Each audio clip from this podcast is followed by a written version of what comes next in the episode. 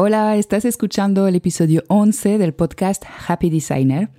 Soy Noé, diseñadora gráfica y fundadora del estudio online de branding Lunes Design. En este podcast me gusta compartir el backstage de mi estudio y mis aprendizajes como emprendedora creativa. Y ya te digo que algunos de ellos me costaron años para aprender. Hoy vamos a hablar de un tema que resulta muy atractivo para los freelancers, la productividad.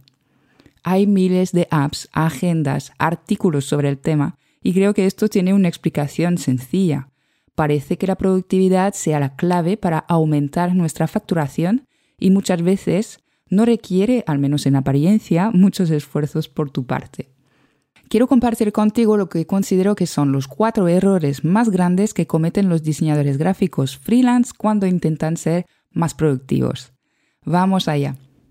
El primer error es muy común, es vivir buscando la app o el método que será la solución a todos tus problemas empresariales.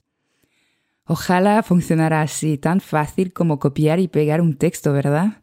Pero es que no es así y en el fondo creo que lo sabes. No hay nada que pueda funcionar para todo el mundo, no hay soluciones únicas. Vas a necesitar combinar varias técnicas y herramientas en tu negocio para crear tu sistema, lo que se adapta a ti, a tu personalidad, a tus ritmos. Por ejemplo, una de las tácticas súper de moda que he visto en las redes desde unos meses es el 5 AM Club. Gente que se despierta a las 5 de la mañana cada día para cumplir más cosas. Suena bien, sí, sí, pero ¿qué quieres que te diga? Yo toda técnica de productividad que empieza por restarme horas de sueño la descarto de inmediato. Es que la falta de sueño me convierte en una mala creativa, mala persona incluso, mi pareja lo sabe, y me hace olvidar cosas o hacer faltas de ortografías. Es así, no es cuestión de sistema o de voluntad, es cuestión de conocerse a uno mismo. Cuando intentas aplicar algo que no va contigo, no da resultados. Busca información, apps, tácticas sobre productividad, sí, claro, pero sé crítico, no te dejes engañar por la idea de que has encontrado por fin la cosa que te va a solucionar la vida. El segundo error es soñar despierto.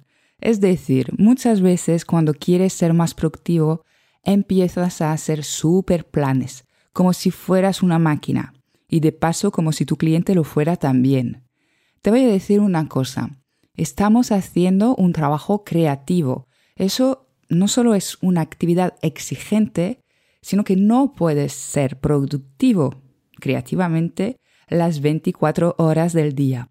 Necesitas reponer energía y sobre todo la inspiración, además de crear condiciones favorables a tu creatividad. De esto hablé de forma más extensa en el primer episodio del podcast, por si te interesa. Y por otro lado, cuando estás dibujando estos planes, intentando encajar más proyectos en el mes, te olvidas que el trabajo no lo puedes hacer solo. Como mínimo necesitas briefing y feedback de parte de tus clientes y posiblemente trabajo de parte de otros colaboradores. Ellos también son seres humanos, ¿sabes? Y seguramente tienen otros proyectos y tareas que hacer. En tus procesos es importante que contemples el tiempo que necesitan ellos para hacer su parte del trabajo. Esto es ser realista. El tercer error es buscar incrementar la cantidad de proyectos que puedes asumir al mes sin revisar primero su rentabilidad. Claro, aumentar la cantidad de proyectos que puedes hacer parece la forma más rápida de ganar más dinero, sí. O a lo mejor lo que quieres es dejar de hacer horas extras. Yo te entiendo perfectamente, las horas extras son odiosas. Conseguir esto es posible, sí, pero es probable que la productividad no sea la primera solución que necesites. Empecemos por la base. ¿Has calculado alguna vez la rentabilidad de tus servicios? Apuesto que no, porque no es lo primero que hacemos, eso es cierto.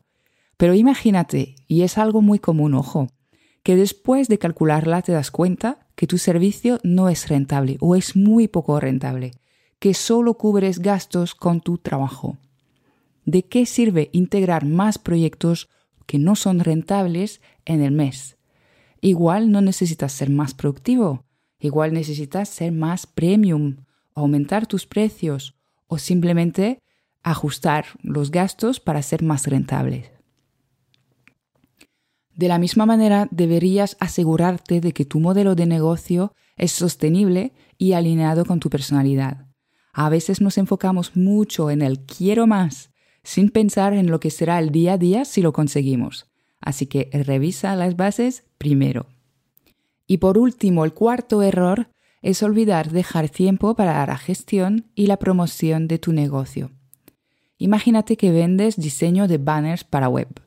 En una hora haces un banner. ¿Trabajas ocho horas al día? Pues son ocho banners que puedes hacer. ¿Sí? ¿Seguro? Pues no, no, claro. Vas a necesitar tiempo para intercambiar emails, reunirte con tus clientes, para hacer tus facturas y demás gestiones cotidianas del negocio. Además, es importante que sigas captando clientes nuevos por lo que habrá que dedicar tiempo a crear contenido y promocionarte. Y no te estoy hablando del tiempo de formarte, actualizarte, etcétera, etcétera. Todo esto es mucho tiempo. Es normal llegar a dedicar el 50% de tu tiempo o más incluso a todo esto. Por eso digo siempre, si lo que te gusta es diseñar y no quieres hacer lo demás, pues no seas freelance. No, ahora en serio, acuérdate de contemplar todas estas tareas cuando intentes aumentar tu productividad. Estas tareas de hecho también pueden ser optimizadas si las agrupas, si dedicas un tiempo limitado a ellas, pero en todo caso ten claro que son tan importantes como diseñar, sino más.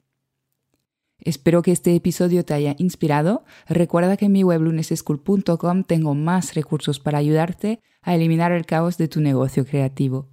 Un abrazo y hasta pronto para un nuevo episodio.